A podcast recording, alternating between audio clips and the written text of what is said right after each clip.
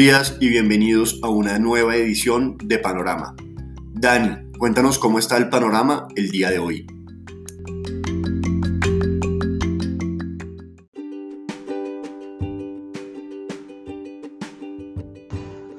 Muy buenos días a los seguidores del podcast Panorama de Global Securities, hoy 15 de junio de 2021. Panorama indeciso, aunque en las últimas jornadas ha sido igual y en acumulado durante la última semana lo que hemos tenido es muy buen comportamiento en los mercados internacionales.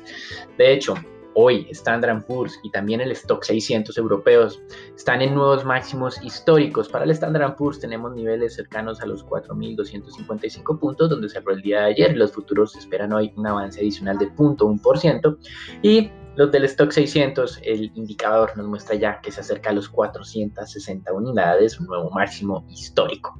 La noticia del día tiene que ver con un dato en Colombia. Finalmente, el ministro de Hacienda, el nuevo ministro de Hacienda, José Manuel Restrepo, quien se contagió de COVID, de acuerdo a lo que nos anunciaron la semana pasada, informó que la reforma será solamente presentada en el segundo semestre de este año, pues sigue en búsqueda de consensos. Recuerden que estamos mencionando que esta reforma tributaria no es la reforma estructural, no va a ser una reforma que realmente llene las expectativas de los inversionistas ni de las calificadoras de riesgo, así que damos por descontado la pérdida de gran inversión por una segunda calificadora internacional. Recuerden que ya la decisión fue de Standard Poor's hace unas semanas y próximamente vendrá Fitch Ratings.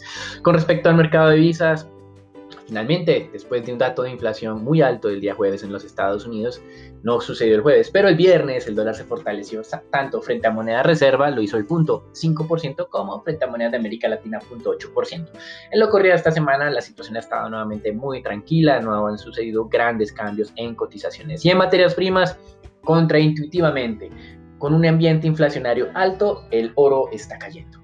El oro está descendiendo en este momento a niveles de 1.864 dólares la onza Troy, rompiendo en teoría esa correlación histórica o esa idea de que el oro me sirve para cubrimiento de inflación. Luego pues hemos tenido a los amantes del Bitcoin diciendo que el Bitcoin me va a cubrir ante periodos de inflación, pero realmente ni el oro ni el Bitcoin están tomando o están haciendo realmente esta tarea.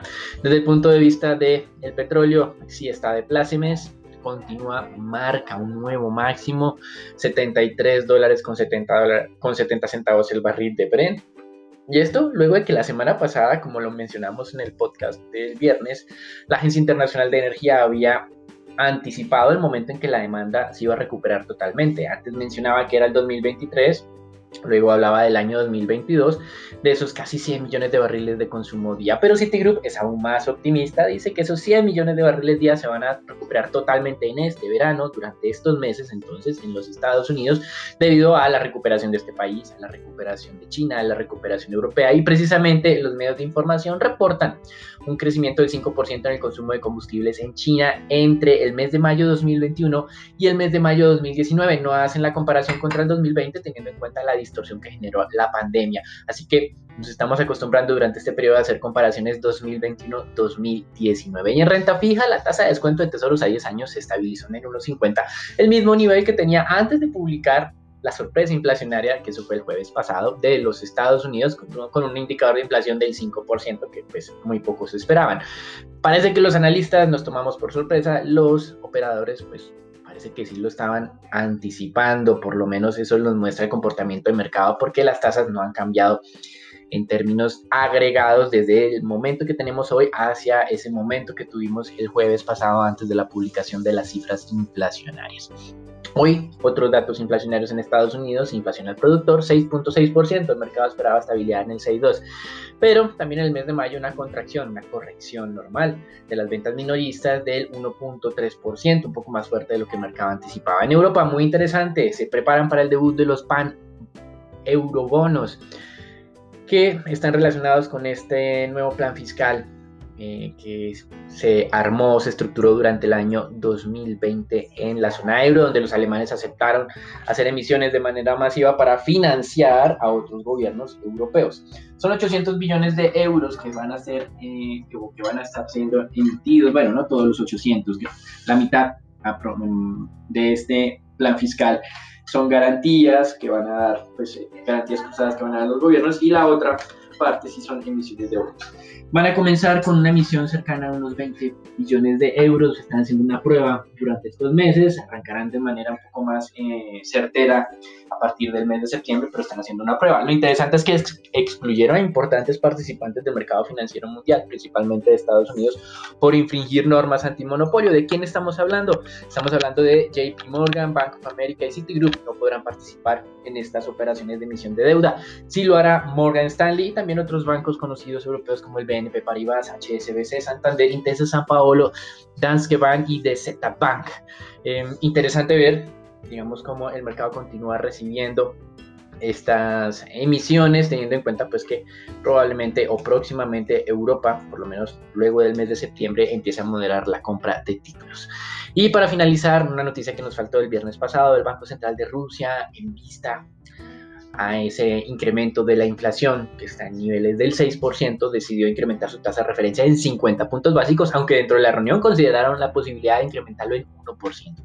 Es la tercera reunión consecutiva en que se dan ajustes al alza, ajustes al alza en la tasa de referencia en Rusia por, pues obviamente, las presiones inflacionarias. La tasa quedó en el 5.5% y para el mes de julio muy probablemente vuelvan a incrementar esa tasa de referencia o por lo menos ese es el sesgo que dejó la directora del Banco Central ruso. Ahora, lo interesante es que gran parte de estos eh, efectos inflacionarios responden a temas de precios de alimentos, precios de alimentos que están fuera del alcance de el control monetario o por lo menos de la tasa de interés. Por eso el gobierno ruso también está implementando otro tipo de medidas como eh, fijación de precios máximos para alimentos, restricciones a la exportación de alimentos de Rusia hacia el mundo, por ejemplo, tienen cuotas o también aranceles o impuestos en este frente. Así que importante, eh, Estados Unidos o el cambio de modo internacional de la inflación es un tema generalizado. Esperamos que Colombia se tome un poco de tiempo el Banco de la República para, digamos, mitigar un poco los efectos de... Eh, los, que mitiguen un poco los efectos de, esta, de estos paros nacionales que hemos tenido últimamente y esperamos que en las próximas semanas se vaya poco a poco eh, normalizando la situación y que efectivamente esa recuperación que registramos enero, febrero, marzo, pues se consolide en lo que sería a partir del mes de junio, teniendo en cuenta que abril fue débil, mayo fue aún más débil, el peor mes del año y que pues Colombia necesita todavía inyección de liquidez, aunque obviamente la inflación molesta, estamos en el 3.3%, esperamos que parte de esta inflación sea de alguna manera compensada próximamente con reducciones de precios de alimentos en el mercado colombiano Obviamente, recordemos lo que acabamos de mencionar sobre Rusia. Hay inflación muy fuerte en alimentos en el mundo y eh, aunque gran parte de esta inflación no llega al país porque la mayoría de productos son perecederos, eh, sí hay que tenerlo dentro del radar. Esto es todo por el día de hoy. Lo dejamos entonces con Sharon, Marcela, Daniela y Nicolás para que nos cuenten qué está pasando en el mercado de capitales de Colombia. Buenos días para el mercado de renta variable. En la sesión del día viernes se negociaron 75 mil millones de pesos, donde la especie más transada fue preferencial aval con 24 mil millones de pesos negociados. La especie eh, más valorizada entre las acciones colombianas fue Fabricato con una incremento del 3,67%, mientras que la especie que presentó mayores caídas fue Bogotá con un menos 3,26%. El índice colombiano se mantiene cerca de este nivel intermedio los 1.260 puntos. Como siguiente nivel de resistencia fuerte, monitoreamos lo que son los 1.285 puntos. Continuamos con bajos volúmenes de negociación que mantienen el rezago en el índice Colcap. Por parte de noticias corporativas, Grupo Éxito anunció mediante un comunicado oficial que su mayor accionista, Grupo Pau de Azúcar, no está considerando por ahora una escisión en Colombia a pesar de información que se aseguraba en otros medios sobre este movimiento. Se hablaban algunos medios que GPA quiere poner a cotizar acciones del grupo éxito, sea en Brasil o en Estados Unidos. No obstante, pues como les comento, Grupo Éxito emitió este comunicado donde se refiere a que ya se habló con los directivos de GPA, los cuales le aseguraron que por ahora no se está considerando esta opción. Y por otra parte, Grupo Energía de Bogotá informó que la Junta Directiva en una sesión extraordinaria aprobó el fortalecimiento y la redefinición de la inversión que el Grupo Energía Bogotá tiene en Ingesa y Codensa.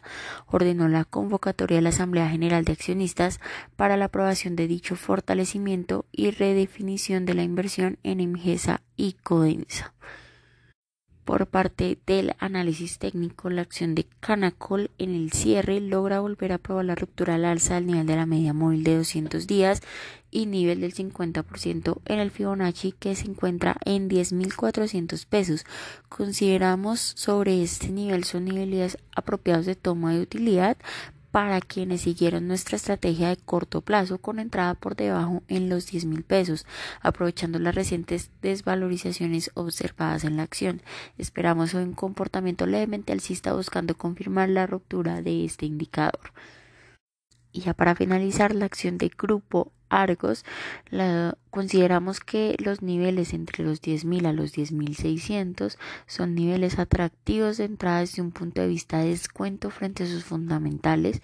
Grupo Argos es una de las acciones más rezagadas del índice Colcap, donde esperamos ver una eventual recuperación a medida que se observe un panorama más claro en Colombia. El MACD, sin embargo, ya refiriéndonos a sus indicadores técnicos, nos muestra un posible agotamiento de la tendencia bajista, pero aún no observamos señales claras de un cambio de tendencia al alza.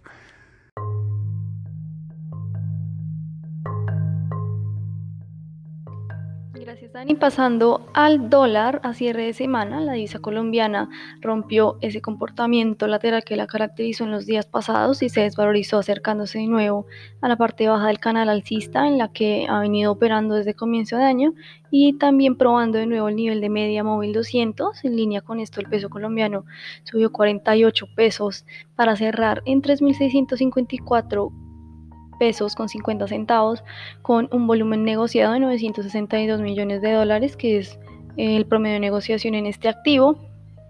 Eh, con este entorno internacional estable que se experimentó el viernes con un barril de petróleo aún eh, en máximos de 2018 y un índice de dólar aún débil, el principal motivo para la evaluación de la divisa fue el panorama local, con una renovada incertidumbre por las declaraciones por parte del Ministerio de Hacienda acerca que la reforma tributaria no sería presentada ante el Congreso en esta legislatura, por lo que tendríamos que esperar entonces hasta el segundo semestre del año para conocer más detalles del manejo que le daría a la nación sus finanzas públicas. Eh, el día de ayer, lunes festivo, el dólar operó en modalidad Next Day sin mayores cambios, como es usual para este tipo de jornadas de operación. Y para el día de hoy esperamos soportes que se ubiquen sobre los 3.636 y 3.610 pesos y la resistencia sobre los 3.657 y 3.663 pesos por dólar. También esta semana el activo podría tener eh, presiones alcistas pendiente también a las declaraciones de la Reserva Federal y de su manejo de la política monetaria.